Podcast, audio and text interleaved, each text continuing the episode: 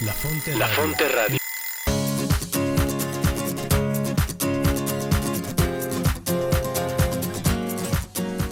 Bienvenidos a tu programa La Brújula. La Brújula. Orientando tu vida con Teresa de Jesús y Juan de la Cruz. Conducido por Cris Torres y Rodo Verduzco. Donde no hay amor, ponga amor y sacará amor. Porque el amor nos hará apresurar los pasos.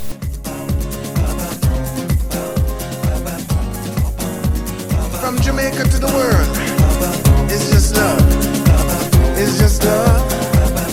Yeah. Why must the children Hola, ¿qué tal amigos? ¿Cómo están? Bienvenidos a su programa La Brújula. Orientando tu vida con Teresa de Jesús y Juan de la Cruz. Transmitiendo como siempre desde el Centro de Espiritualidad del Carmen de Toluca, aquí en el Estado de México. Nosotros somos Cris Torres. Y Rodo Verduzco. ¿Cómo estás, Rodo? Pues muy contento, Cristi. Otro programa más aquí con nuestros amigos de la Fonte Radio. Y bueno, este, con sorpresas. Sí, otra vez tenemos sorpresas. Oye, pero antes de que se las des a nuestros amigos, quiero recordarles las diferentes maneras que tienen para escucharnos. Bueno, como siempre, una de ellas es nuestra página de internet, que es lafonteradio.com.mx. También nos pueden escuchar por medio de la página de los Carmelitas Descalzos, que es ocd.org.mx. Otra opción es nuestra página de Facebook, ahí nos encuentran como La Fonte Radio. Y bueno, una última opción que les doy es la página de emisoras.com.mx, ahí también nos buscan como La Fonte Radio. Excelente, Cristi. Pues bueno, amigos, hay diferentes maneras de que nos puedan escuchar. Y bueno, como decíamos, ya somos más de 4 mil personas que siguen o seguimos en la Fonte Radio todos los programas que tenemos de la espiritualidad carmelita.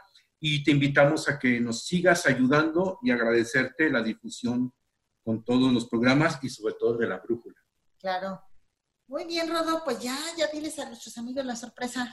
Bueno, nada más comentarles que antes de la sorpresa, pues Cristi y yo somos un matrimonio que apoyamos en el Centro de Espiritualidad del Carmen de Toluca, Cristi en, el diplomado de Teresa de Jesús y un servidor en el diplomado de San Juan de la Cruz. Y bueno, pues ya terminando nuestra introducción, les quiero decir que nuevamente tenemos con nosotros a Ifai Tomás Hostos. Eh, la verdad es que muy amablemente Tomás nos ha ayudado, bueno, vamos a decirle Tom porque todos lo conocemos como Tom, este, pues ha aceptado a seguir con esta serie de programas porque ustedes nos lo han estado pidiendo. Entonces, conociéndonos a nosotros mismos y conociendo a Dios a través de la persona y de los vínculos humanos. Entonces, nuevamente con nosotros, pues tenemos a, a Tomás Hostos y hoy, ¿de qué nos vas a... Bueno, bienvenido Tom, ¿y de qué tema nos vas a hablar el día de hoy? Bueno, pues buenos días a todo nuestro auditorio y buenas noches a los que oyen la repetición. Y vamos a hablar hoy, vamos a continuar con, con, esta secuencia de la persona humana en sus relaciones y ahora vamos a hablar específicamente del amor. Y, y para enfocarlo aún más, vamos a hablar de los vínculos del amor. ¿Qué significa el amor como vínculo? Eso me suena muy interesante. Y bueno, el amor es un tema que yo digo que a todos, pero sobre todo a las mujeres nos apasiona mucho. Entonces yo creo que, que va a estar interesante el día de hoy lo que toquemos. Y lo vamos a tocar, a, a, lo vamos a ver a través de Teresa y de Juan de la Cruz, ¿verdad, Tom? Vamos a tratar de, de, de rescatar algo básico. No vamos a agotarlo, sino hablar algo básico nos orienten esto. Y bueno, no sé si quieran le pongo el contexto. Por supuesto que sí. Cómo viene la secuencia.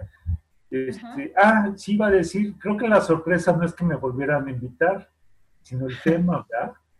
Porque va pasando el tiempo y se va, se van creciendo esta cadena de programas.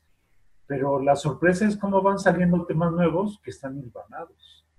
Y, y además de eso, Tom, no, deja de eso, aparte de que se van ibanando los, los programas, como bien comentas, la gente los está solicitando. Sí. Entonces, eh, déjame decirte de los comentarios que hemos recibido es que están muy contentos de este tipo de, de pláticas y nos piden más, por eso hemos seguido esta serie y la verdad estamos muy agradecidos, Cristi y yo, junto con todos los que nos siguen en la Fonte Radio, porque pues, como bien dices, esto tiene para más y mientras más tiempo nos des, pues más programas seguiremos haciendo. Como Estoy Vicente encantados. No, no sé cuántos programas más, pero yo creo que va a ser cuando nuestro corazón diga, ya está dicho lo suficiente. Agotarlos no, porque son temas para reflexionar. Yo creo que le pasa a todos nuestros amigos y amigas, es que esta manera de, de exponer la, la, la sabiduría de Teresa y de Juan es una manera dialogada, ¿no?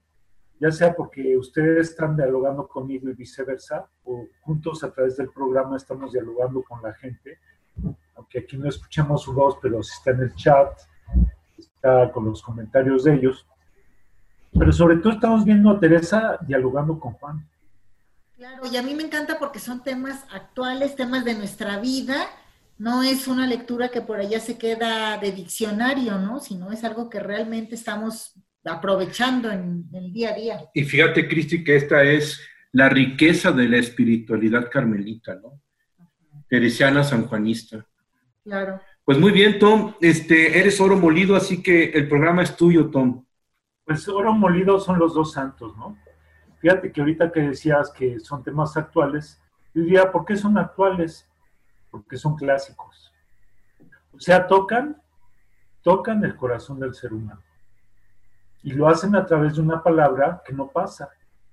Sí. Porque cada vez que nace un ser humano y empieza su proceso, pues necesita una palabra que germine en su corazón, como, bueno, los jitomatitos existen desde hace siglos, pero los que comemos son nuevos, pero tienen la misma, los mismos genes. Y así son actuales porque siempre tenemos una dieta similar. Se va heredando, se va heredando la comida que generación tras generación se va renovando en, en la cocina de mamá. El Claro. platillo es clásico, pero el hambre siempre es nueva. Y así son estos temas, ¿no? Y fíjense cómo el tema de hoy, que es el amor, pues es, es- es un tema clásico. Podemos decir que el amor es la entraña de la palabra de Dios. Teresa y Juan son una manera de contarla. Ellos son clásicos porque hablan de, de la palabra de Dios que es eterna. Dios O sea, es nueva. Y cuando dicen que una sorpresa, una sorpresa es algo que sorprende. Lo que sorprende es algo que pudimos ya haberlo conocido, pero hoy nos resuena nuevo. Nos sorprende la novedad. ¿Y de dónde sale lo nuevo? Pues es que es como una fruta que tú le vas quitando la cáscara y vas encontrando las capas de su carnita. Y si la agotas, todavía tienes la semilla. Y si la entierras, brota una planta nueva. Claro. Y hablando de las, de las frutas, como dices, pues a lo mejor es una manzana, pero hoy me como una manzana cocinada con canela, mañana con la rayo con otra cosa, o sea, voy actualizando la manera en que, de, de la manzana, ¿no? Aunque sea la misma manzana. Y luego les he de confesar a, a- a nuestro público, a nuestras amigas y amigos, que pues para preparar el tema, pues ya tenemos un buen rato recordando que hemos platicado y sobre todo cómo lo vamos a orientar, porque este tema es muy, muy amplio. Y pues tengo la tentación de terminarlo hoy, pero pues igual vamos a ver qué pasa, porque si hay algunas ideas esenciales que no sabemos si, si nos va a alcanzar el tiempo y si no, pues con esa libertad, ¿no? De seguirlo profundizando, nos extendemos a otro programa. Vamos a ver, espero que no se aburran. ¿eh? Cansen de la presencia. Yo veo que pues el programa es de Cristi de Rodo, pero pues gracias por permitirme ser su colaborador durante bastantes programas. Encantados de tenerte Muy aquí. contentos, Tom. Bueno, pues si quieren abordamos el tema. Prim- Primero recuerdo lo básico, la idea es descubrir al ser humano en sus relaciones. Ajá. Sí. Y miren qué, qué bonito. Si hoy hablamos del amor como una manera de relacionarnos, vamos a descubrir que el ser humano es amor. La cuestión es, ¿por qué no me he dado cuenta? Pues porque a lo mejor no hay manuales, ¿verdad? No hay manuales para, para amar. Pero cuando hoy escuchamos a dos tipos como Teresa y Juan dialogando entre ellos, ah, qué- ¿cómo resuena esa palabra amorosa que nos abre la conciencia? Y entonces digo, ya sé por qué soy amor. Uy, si, si sale y si no sale, de que después salga, por ejemplo, podríamos hablar del símbolo de la abeja. Interesa la humildad y Juan es el amor. Ay, qué lindo. Sería padrísimo. Bueno, pero pues no era el objetivo de, este programa. Si sale al final, qué bueno, y si no, me recuerdan y lo hablamos en otro programa. Ok. Bueno, entonces estábamos diciendo que descubrir al ser humano en sus relaciones, verlo en acción, viendo qué hace, cómo se relaciona, descubrir su grandeza, su propiedad, y, a través de eso que es plenamente humano, decir, ah, esto es el ser humano. Que fíjense, en la Biblia somos como los animalitos, pero hay algo que nos diferencia de ellos, que es nuestro ruajo, o sea, esa fortaleza que Dios nos da, esa fuerza que Dios nos da como, como espirituales, no porque tengamos una almita, sino porque cómo podemos pronunciar nuestra existencia con intensidad o con plenitud, que la vida práctica se, se traduce como obras del amor. Cómo a través del amor podemos cultivar unas relaciones inmensas que dice, si eso es ser humano, vale la pena vivir, aunque sea en un valle de lágrimas, porque cuando vives con ese amor, tengo la capacidad de convertir el canto, perdón, de transformar el llanto en canto. Mm. Y de lo que puede ser un grito del dolor, lo puedo transformar en un grito de agradecimiento. O sea, gozarlo, gozar las, cosas. ¿Cómo gozar la vida en medio de tanto caos? ¿Cómo en medio de, encerramiento, en falta de perspectivas o de desconcierto, porque no sabemos qué va a pasar con los virus que atacan nuestras existencias, no solamente nuestro cuerpo? ¿Cómo tener una esperanza? Porque hay alguien a quien amo y que le da sentido a mi vida. Entonces habíamos hablado de las tres capacidades que nos dio Dios para relacionarnos, que son juntas y, no, no, no, se puede dar la una sin la otra. Conocernos, amarnos, recordarnos. Así, creo que así terminamos hace dos programas, ¿no? Algo así. Conocernos. Cuando te conozco, mi vida tiene sentido. Cuando, cuando te descubro y tú iluminas mi vida, descubro ese sentido y me nace una devoción afectiva. O sea, un afecto que calienta mi existencia, que me ayuda a tomar definiciones de mi vida que se vuelven fundamentales e inolvidables, porque ahí se va a sentar como adulto lo que quiero hacer con mi vida, que es para ti. Y entonces eso me hace descubrir como ser humano. Vida tendrá una programación genética, tendré un cuerpo, tendré una historia que aparentemente me determina. No, yo creo que la historia es cómo vamos haciendo grandes determinaciones. Pero eso solamente lo puedo hacer cuando hay alguien por quien vivo y me doy cuenta que mi libro no está escrito, yo lo voy escribiendo. Entonces la historia no es, no es una historia de determinaciones sociales o, o de un determinismo histórico que me obliga a vivir de determinada manera sino que cuando me descubro en esas relaciones, puedo transgredir esas imposiciones históricas, sociológicas o políticas. Y entonces, por ti, puedo darle un sentido a mi historia y entonces mi historia se vuelve una historia sagrada, llena de sentido, aunque esté viviendo en medio de, de un armagedón, por así decirlo, porque estás tú y eso es el ser humano. Entonces dijimos que Dios va acompañando el desarrollo de estas tres capacidades, memoria, entendimiento y voluntad, en las que se dan estas tres condiciones de sentido, de devoción y de opción. ¿Cómo nos ayuda con ellas a, crecer, a fortalecer nuestra existencia humana, nuestro ruaj, nuestro espíritu, nuestra espiritualidad de fe, esperanza y amor? Interesa se traduce en humildad, conocerte y conocerme, en amarte y recibir tu amor, amor de unos con otros, y a trascender lo que nos impide eso en deshacimiento de lo que nos separa, de, esa herencia amorosa que voy logrando a través de mi opción básica. Y eso lo guardamos. Y me acuerdo que la última vez que platicamos hablamos de la fidelidad. Sí. O sea, todos los programas nos llevaron a ese, a ese programa en que hablamos de estas tres cosas, del sentido de la vida, de la devoción afectiva, de la opción básica, para entender eso fue como un amarre de la conciencia de que es un ser humano. Y cómo tomar, no, no ser determinado de afuera hacia adentro, sino tomar por sí mismo sus grandes determinaciones para poder experimentar la libertad de decidir su vida. No está escrita, pero cómo poder escribir una historia que den ganas de vivirla y hacerla como desarrollo humano, como plenitud, como plenitud. Entonces, cuando hablamos de eso hace creo que dos programas, lo que ahora estamos haciendo es partir de esa plataforma, de esa conciencia plena y libre, y entonces para ir desarrollar nuestra vida, o sea, no es un punto de llegada, es un punto de salida, es llegar a, llegar a esa conciencia para comenzar ahí la plenitud de la vida. Que así en términos psicológicos, este, pues ideales, esos son los 21 años de una persona, es llegar a la edad adulta, que no siempre coincide en la vida. Y en la Biblia eso se llama ser adulto en la fe. Es donde realmente un cristiano nace como hijo de Dios. Fue como te bautizan cuando tienes tres meses, pero para un catecúmeno, bautizarse era con ligados a esa plena conciencia, para que te hicieran lo que te hicieran.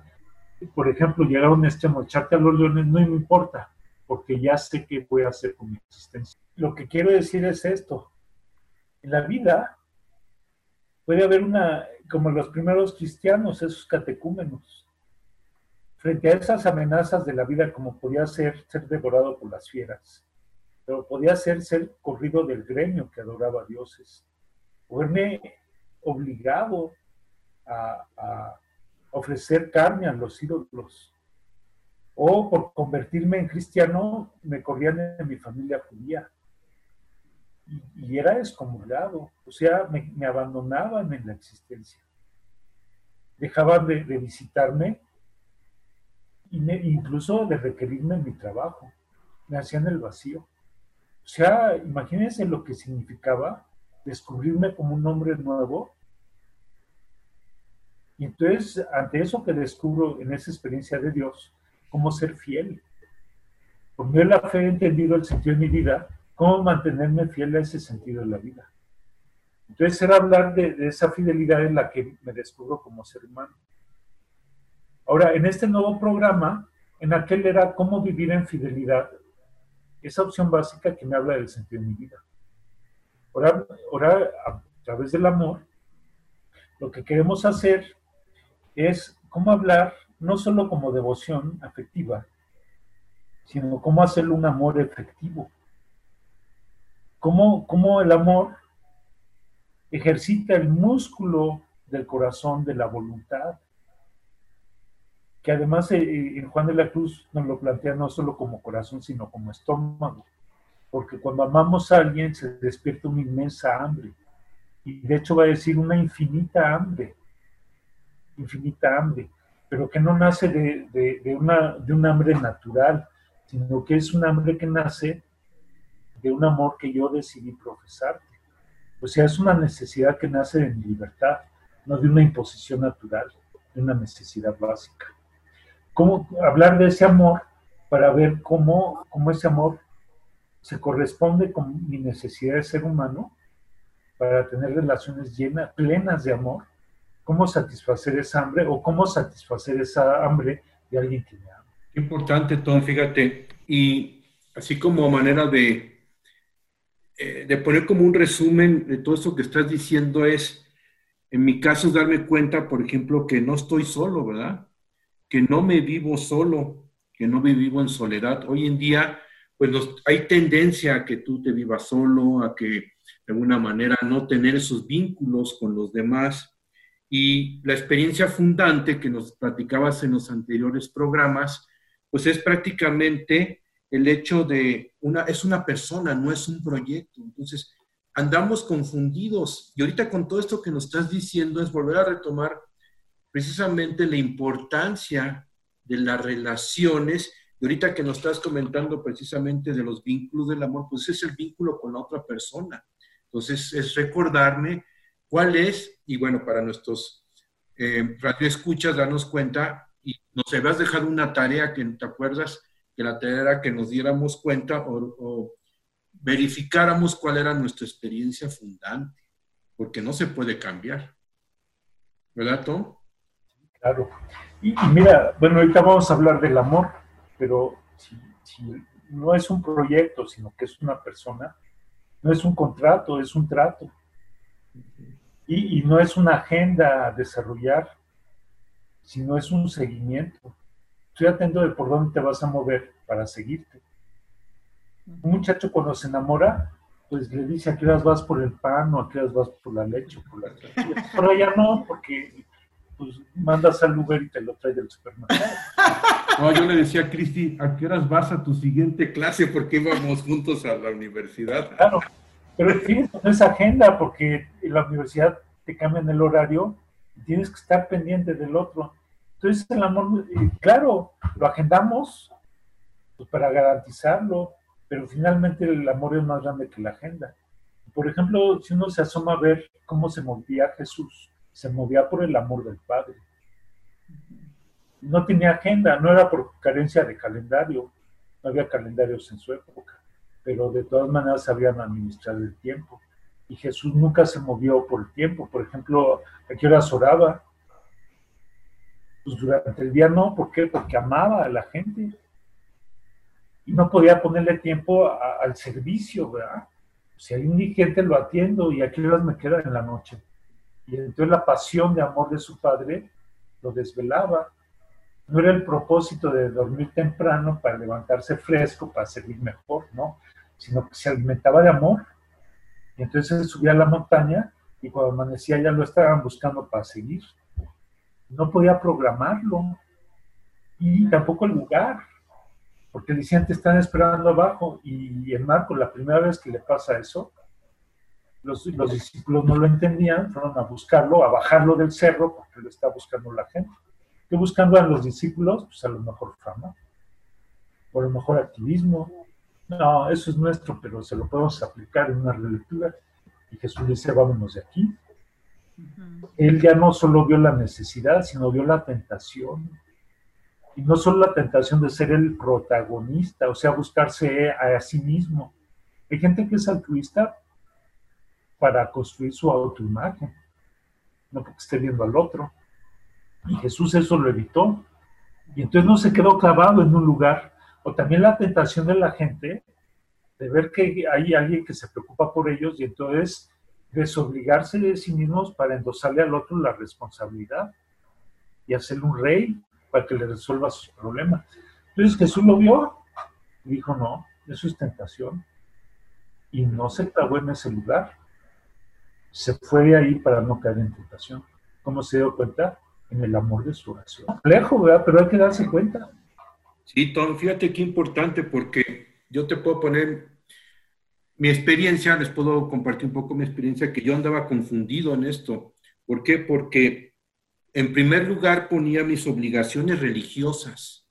Entonces me la pasaba en el deber ser, en el cumplir, pero entonces estaba dejando en segundo término la parte del amor que nos acabas de decir, ¿no? Entonces se pueden conjugar todas estas cosas, pero sí las hago con amor. Entonces, en primer lugar, lo que acabas de decir me queda muy claro es el hecho de que cómo tengo yo que, empe no, no empezar, sino darme a los demás con amor, ¿sí? No por obligación. Y hoy en día esa es la confusión que todos tenemos, ¿no? Y hay eh, sectores religiosos donde primero es el deber y luego el amor, si te queda tiempo, ¿no? Y eso nos pasa también en las relaciones matrimoniales, donde primero es el deber ser y a ver si nos queda tiempo para el amor. Claro. ¿Cómo ves, Cristi? Sí, y fíjate, ahorita estoy pensando, Santa Teresa le decía a sus monjas, si alguna hermana tiene alguna necesidad, está enferma, requiere algo en la enfermería y tú tienes que irte a hacer oración, no le decía, vete a la oración y ya después, a las tres horas vas y atiendes a tu hermana. No, deja eso, ve atiende a tu hermana y después te vas a, a, a la oración, a la capilla, ¿no? No quiere decir que no la hagas, pero primero lo primero, ¿no? Es como relativizar. Como dice Tom, lo puso el ejemplo Jesús, ¿no? Primero el amor. Es el amor a la gente, no la dependencia que crea de la gente hacia él. Sí. Ni tampoco es el protagonismo de él, sino la, necesidad de la gente a la que quiere responder por amor, por amor. Claro. Y ahí va mucho de lo que nos hablabas la vez pasada, el sentido de la vida, ¿no? ¿Qué es lo que quiero? Que, que vean que, qué buena soy, qué servicial soy, qué, cuántas, la gente que, me- que requiere de mí, o, o realmente mi motivación es ellos, ¿no? Su bienestar, es servir, etcétera. Y es muy bonito porque, fíjense, dos cosas. Una, no, no vamos a analizar la carta a San Pablo, la de Corintios 3, primera Corintios 3, no. Pero fíjense cómo dice que ninguna obra, o cualquier obra, si no es hecha por este amor, no sirve. Porque, o sea, el, el bien material lo puedo hacer, pero sí es muy importante porque lo hago, que me motivó. Y entonces lo que nos recuerdan los santos a partir de, su meditación de la palabra y cómo lo pronuncian en su vida, qué bueno que hagas eso. Pero si no sale con una recta conciencia y un amor puro, no vale. Porque puedo hacer el bien por otras motivaciones. Pero para que sea de Dios y sea efectivo, tiene que nacer de este puro amor. Juan de la Cruz, en Cántico 29.3, dice, porque lo- lo- los que los espirituales creen que van a ceñir el mundo con sus trabajos y no tienen tiempo más que para trabajar. Entonces no se dan cuenta que a veces, en vez de hacer mucho, hacen poco. Y a veces nada. Y a veces daño, porque no nació de este puro amor. Entonces no solamente el bien material, sino, o el bien efectivo, sino con qué amor está hecho. Entonces en Teresa y Juan, ese amor, para que sea un amor sano, tiene que ser un amor puro. Lo siento, puro. Hoy, hoy nadie cree en la pureza, creo que ya hemos hablado de eso y no lo redundo, pero es puro. Si no soy puro, pues tengo, tengo un camino que recorrer en purificarme o que me dejen purificar por Dios. No el purgatorio de su amor. Ya creo que también hablamos de eso. Lo que nos purga es el amor de Dios. Pues echa fuera lo que nos impide amar de esta manera. Claro. Esa es una cosa. Y la otra, que, que ya que salió el tema, fíjense cómo Jesús cuando está orando con el Padre en la montaña, en la madrugada, está oscuro, oscuro. Para Juan el amor es oscuro, sea, se hace de noche, o sea, se hace en la privacidad con, el Padre o con Dios. ¿Y qué hace, qué hace Jesús? Decía, no tiene agenda no tiene calendario, no tiene programa. ¿Qué lo guía? La experiencia amorosa de su Padre. Y hemos dicho que la fe es una experiencia. O sea, hay una comunicación con el Padre. Y entonces siempre que baja y va a hacer el bien a alguien, lo hace también como un acto de amor decidido junto con su Padre. O sea, cuando va a amar Jesús, cuando va a amar Jesús, a servir, a hacer obras de amor, no lo decidió él por sí mismo, sino que fue algo compartido con su Padre. Lo, consen lo consensuó con él. Padre, ¿ya viste la necesidad aquella? Bueno, eso no lo dice la Biblia, es, es que lo digo yo, hombre. o sea, como, como una pareja. Cuando amo a alguien, tomo una decisión sin consultar al otro. Oye, ¿por qué no me dijiste? Genera problemas. sorpresa. Sí, pero ¿qué tal si afecta nuestra relación? ¿O qué tal no quieres que yo te apoye? O cuando lo haces no quieres hacerlo por mí. Entonces así está Jesús con su Padre en la oración. Una Entonces, relación no es súper perfecta. Sí, no, no es movido nada más por un gusto o una decisión personal, sino que es algo compartido. Compartido. Y entonces aquí hay algo muy importante. Cuando hablo del amor no es solo que yo te amo a ti, sino que lo dialogo contigo para que mi decisión se vuelva una decisión compartida. Y entonces el, amor no es individual, es personal, pero más que personal es interpersonal, interpersonal. Y entonces no es asunto de uno, es asunto de dos. Y ese es el diálogo, esa es la oración. ¿Cómo estar frente a Dios para que siempre que decida algo en mi vida, lo decida teniéndolo en cuenta Él? Creo que a veces se nos vicia la relación con Dios. ¿Qué quieres que haga? Yo creo que Dios ya lo haga conmigo. ¿Tú qué quieres hacer? Y lo vamos a decidir juntos. Yo te digo si me gusta o no me gusta.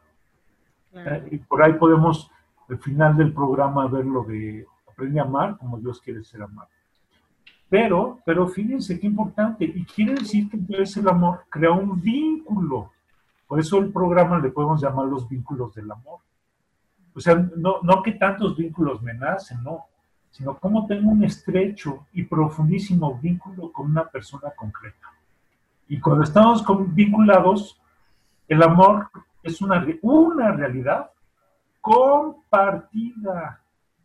Y aunque seamos dos personas, pero cuando se da eso que es común, nace la comunidad. Y yo voy teniendo, volviendo al sentido de la vida, no solo tengo sentido en la vida, sino tengo sentido de comunidad, porque yo no vivo solo. Tú y yo, juntos, forever, siempre, con un lazo que como es, es profundo, es íntimo, es eterno, no muere. Algo que he probado y que me, me vincula con alguien y que jamás estoy solo, pues es jamás voy a estar solo, esa es la promesa de la eternidad. El amor se vuelve eterno. Y por eso la eternidad no es la continuación del tiempo. La eternidad es la intimidad prolongada que se va renovando en cada acto de amor y dice uno, ese es el vínculo. Claro, oye, por ejemplo, yo amo a una persona, yo le, cuando éramos vez con Rodolfo, le dije, te amo mucho, sí me quiero casar contigo. No le dije, por tres años. O no le dije, este, nada más eh, tanto tiempo y hasta ahí, ¿no? O sea, si amo a una persona es para siempre. Para siempre. Mira, qué bueno que lo tocaste, porque hay cosas que no he dicho en otros programas, pero son muy importantes. Cuando yo amo a alguien, me cambia mi relación con el tiempo. Fíjate, cuando estoy contigo, no siento el tiempo. No. No, claro. Y no me aburro. Claro. Y cada acto, aunque sí todas las mañanas desayunamos juntos, pero vea que cada desayuno es distinto. Sí. Y tengo la esperanza de que mañana continuamos desayunando tú y yo juntos y sin embargo no repetimos el desayuno. Incluso aunque me vuelvas a hacer la misma receta de los huevitos, pero cada día me sabe distinto. Porque la salsita con que los aderezaste siempre lleva la intensidad de tu sentir, que cuando me lo preparas me reencantas el paladar del corazón. Y no se repite. Y entonces no me aburre. Y entonces no tiene por qué morir. Y por eso el amor es más fuerte que la muerte. Es la eternidad. Es una relación sana donde el tiempo no es el conteo de minutos, sino la oportunidad de estar juntos. Y yo creo el tiempo, no el tiempo a mí. Y como el, amor es esa relación en la que estoy contigo, el tiempo, el amor se vuelve la fuente del tiempo compartido. Donde cada momento nos vamos recreando y entonces el tiempo no se llama cronos, se llama Kairos. O sea, es la oportunidad, el momento oportuno para volvernos a encontrar tú y yo juntos. Claro. Y aparte, este, ahorita que dices del desayuno y que lo disfrutamos con mucho amor, etcétera, cuando se acabe el desayuno y él se va a trabajar, no le digo, bueno, le voy a poner pausa al amor y mañana a las 8 de la mañana otra vez continuamos con nuestro amor, ¿no? aunque no esté con él, aunque no lo esté viendo, puedo estar pensando en él, puedo mandarle un mensajito, lo que sea, ¿no? Claro. Como quien dice, no lo pones en stand-by ni en pausa, sino que continúa vivo. Sí. ¿Dónde? En la memoria. Ese es el tema de la esperanza. Como la esperanza es una memoria constante del otro. Que no lo dejé fosilizado en la foto de un momento, sino que lo voy recreando, lo voy haciendo vigente en cada momento aunque no lo vea. Si no lo veo, es en la fe. Es el amor vivo. que continúa germinando en mi corazón mientras no te veo. Y fíjate lo que está diciendo padrísimo, porque al final de cuentas, yo lo veo así, la renovación constante de nuestra relación. O sea, se va renovando, lo dijiste hace rato con el tema de eternidad. Es una renovación constante y no se queda en stand-by, como tú lo dices, o, se queda en nada, ¿verdad? Esa relación tiene que ir creciendo y desarrollándose. Siempre crece, siempre. Cuando la gente dice, ay, usted ama, sí, se ama, ¿cuánto? Mucho, ¿qué es mucho? Todo. Y, y cuando llegas al límite, pues el chiste de la plenitud es que estoy al límite. Todo. No es mucho, es todo. Y así siempre, sí, pero esa plenitud se renueva, se recrea, se innova. O sea, es algo que se va renovando, pero desde dentro. Eso es innova. O sea, no está repitiendo, ni está reproduciendo, ni estamos repitiendo un ritual, sino que el ritual es la recreación, o sea, la innovación de un amor que nace distinto cada día. Sin embargo, es el mismo. Yo creo que si no lo vivimos así, ese es el vínculo del amor. Y si empezamos a hacer, hay indicadores de que nos está pasando algo, por ejemplo, cuando me aburro. O cuando digo, ¿sabes qué? ¿Por qué no te buscas amigas o amigos pues, para que no te aburras de mí? O a lo mejor ya no sé qué hacer contigo. Ahora que estamos en encerramiento, todo el mundo vea, este, es que ya no lo aguanto. o te tengo que estar viendo. No, no, no, no. Si eso me pasa, quiere decir que algo, algo no está. Hay un vínculo, pero no lo estoy disfrutando. Porque cuando ando en amor pleno, imposible que tu rostro me aburra. Se intensifica. Y va agarrando distintos tonos, se va renovando aunque siempre estemos juntos, por encerramiento o por lo que sea. A lo mejor nos fueron a abandonar en una isla y nos quedamos tú y yo solos. Claro. No sé, pero ahí estamos vinculados y tu presencia me es imprescindible, no aburrida. Y fíjate que en ese diálogo de amor no todo es palabras. También hay el momentos de donde con una mirada, con una sonrisa, con un gesto, o sea, va creciendo esa relación y no necesariamente tenemos que estar aburriéndonos de estar escuchándonos y hablándonos, sino va creciendo conforme nosotros vamos de alguna manera entendiéndonos más. ¿Por qué? Porque, pues tú lo vas a decir, Tom, pero pues el amor hace semejanza. Y, y, mira, ya te pusiste poético, porque entonces es como si dijeras, soy sanjuanista. Me acaricias con tu mirada. Claro. Me susurras, me susurras, me acaricias el corazón a través del oído. O, me tocas y me recreas con un abrazo. Me haces callar con un beso. Wow. O, o me haces descansar, me haces dormir en tu abrazo. Ya te estás poniendo poético, Tom. Soy San Juan de la Cruz, quedéme y olvidéme el rostro que tiene sobre el amado. Y no lo comenta, porque, o sea, ¿cómo puedes manosear eso con palabras? Qué importante, Tom, eso que acabas de decir, quedéme y olvidarme, olvidéme, este, es toda la confianza, dejar acto de fe. No sé si nos puedes explicar un poquito más eso, Tom, porque eso está padrísimo, porque eso ya es un amor mucho más avanzado, mucho más profundo, diría yo. Íntimo. Íntimo, así es. Secreto. A ver, ¿en quién te abandonas? Pues en alguien. Amado. ¿Eh? En el amado. ¿En, en el amado solamente. ¿Cómo sé que te amo? Por la inmensa confianza que te profeso. Claro no me voy a abandonar en un desconocido que va pasando por aquí.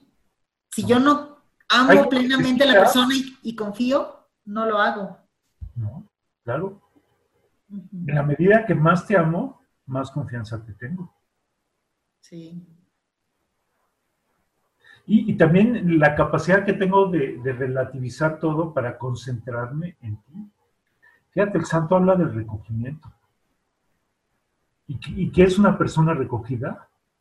Una persona enamorada.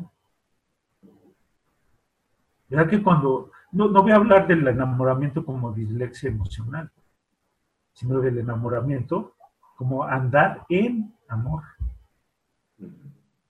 Teresa dice andar en verdad. Cuando dice andar en amor, quiere decir caminar en amor.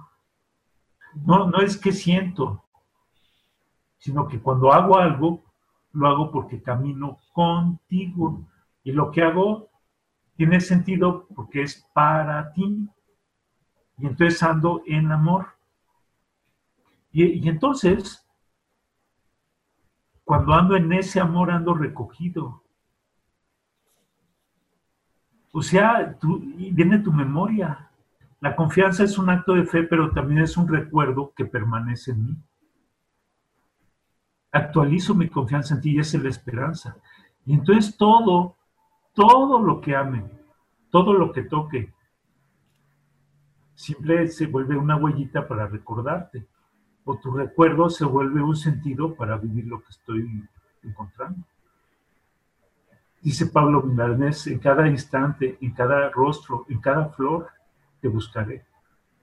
Y si no te encontrara, te inventaré. O sea, como es una memoria constante del otro, de la persona amada. Y, y- y, eh, eh, cuando se da eso, me recojo y cuando estoy recogido, lo voy a decir así, empiezo a experimentar una intensidad brutal que arde en mi corazón de devoción afectiva. Me arde el corazón, sin otra luz y guía, sino la que en el corazón ardía. Y a través de ese amor va guiando mi existir. Y ese amor va guiando mis, mis tomas de, de decisiones. Ahora, ¿qué hago? ¿Le sirve al otro? ¿Es de su provecho? ¿O me une más al otro? ¿Puede existir algo que me separe del otro? Lo olvido. ¿Me une más a él? Lo tomo. Y eso es el recogimiento. Ese- Esa es la soledad de amor y vida. Es el vínculo del amor. Y es pura poesía. Y, y quien lo haya vivido, pues lo entenderá, y quien no, pues no. Y no necesita estar casado para entenderlo. Claro. Necesitas haberlo experimentado, y Jesús lo experimentó con su Padre. Y por eso pudo entregar la, la- la vida. Y cuando murió, ni la muerte pudo separarlo de su Padre, porque estaban vinculados en un abrazo de amor. Fíjense, un abrazo. ¿Por qué todos necesitamos un abrazo? Y no es cualquier abrazo. Cuando alguien te abraza con amor, te recoge y te descansa. Eso es un beso. Entrado sea la esposa en el ameno huerto deseado, en su amor y, y a su sabor reposa el cuello reclinado sobre los dulces brazos del amado. La abrazó y lo comenta y dice, este es el beso de amor de Dios al alma. Es el descanso. Es el gozo, pero no es el gozo eufórico, es el, el gozo reposado de un buen vino en un abrazo, donde te calienta el alma y donde quieres dormir toda la eternidad sin soltarte de la persona. Y como dice San Juan en este abrazo de amor, es recostarme en el pecho del amado, o sea, en lo más íntimo de mi amado, que puede ser mi esposa o puede ser el mismo Dios, o sea, increíble que yo pueda tener esa intimidad, es algo que me encanta mucho de, de esta espiritualidad donde yo puedo entrar en lo, dejarme entrar o dejarme amar o amar hasta sentirme que puedo estar recostado en el pecho del mismo Dios. Muy bien. Pues mira, nada más un comentario y no sé cómo andemos de tiempo por la guillotina. Nos quedan unos 10 minutitos. Ok, perfecto. Entonces, fíjate, les decíamos al inicio del programa que después nos gustaría hablar de las propiedades del amor. Y cuando estábamos preparando el diálogo, hablando de estas propiedades, decíamos que el amor es discreto. Discreto quiere decir que una enorme necesidad de comunicarlo, que todo el mundo se entere. Pero hay cosas, y la discreción sabe anunciar toda su euforia, pero sabe guardar su secreto. Entonces el amor es discreto, ay, que todo el mundo se entere, que nos amamos, pero cómo nos amamos es intimidad. La intimidad es, secreta. Todo el mundo se da cuenta que hay amor, pero no sabe cómo se aman los amantes. Todo el mundo se da cuenta que tienes oración con Dios, pero nadie sabe cómo se da ese abrazo entre Dios y la persona. Y es secreto. Porque es la, intimidad. Y, por eso Juan, cuando dice quererme olvidarme, el rostro reclinó sobre el amado. Cesó todo. ¿Qué es esa? Pues cesar las operaciones, no estoy pensando. Porque si pienso, ya estoy en mi subjetividad, no en los brazos del otro. Cesan los sentimientos, porque cuando yo siento, mi atención la dirijo hacia mí. En el abrazo no. No, no siento mis sentimientos, siento la presencia de, ti, en el que, la que se duerme mi sentimiento. No estoy con mis recuerdos, estoy con la fuente de mis recuerdos, estoy contigo. Entonces me duermo, me duermo. Y se duerme, se duerme, cesa el lenguaje. Como cuando amamos a alguien no necesitamos decir nada. Lo transmitimos con los ojos y si estoy tuerto o estoy ciego, lo transmito con, una caricia. Y si no te puedo acariciar, porque hay distancia que me lo impide, me recojo en tu abrazo, pero no es un abrazo necesariamente físico. Es el abrazo de la intimidad. Y ahí estamos descansando y gozando del otro con o sin contacto. Es un, vínculo. Te pueden separar. Dices, no, no es cuestión física, no, es cuestión de lugar ni de tiempo, porque tú y yo estamos profundamente unidos, somos uno. Como el hijo dejó la casa del padre y sin embargo nunca dejó de habitar en el padre? ¿Cómo, cómo, ¿Cómo pudo venir y hacerse carne y servirnos y sin ver al Padre, habitaba en su casa por fe y amor. ¿Cómo nos puede hablar del Padre viviéndolo como ser humano? Porque vive en su memoria. Y, lo va descubriendo en cada evento. ¿Por qué? Porque está íntimamente unido con él.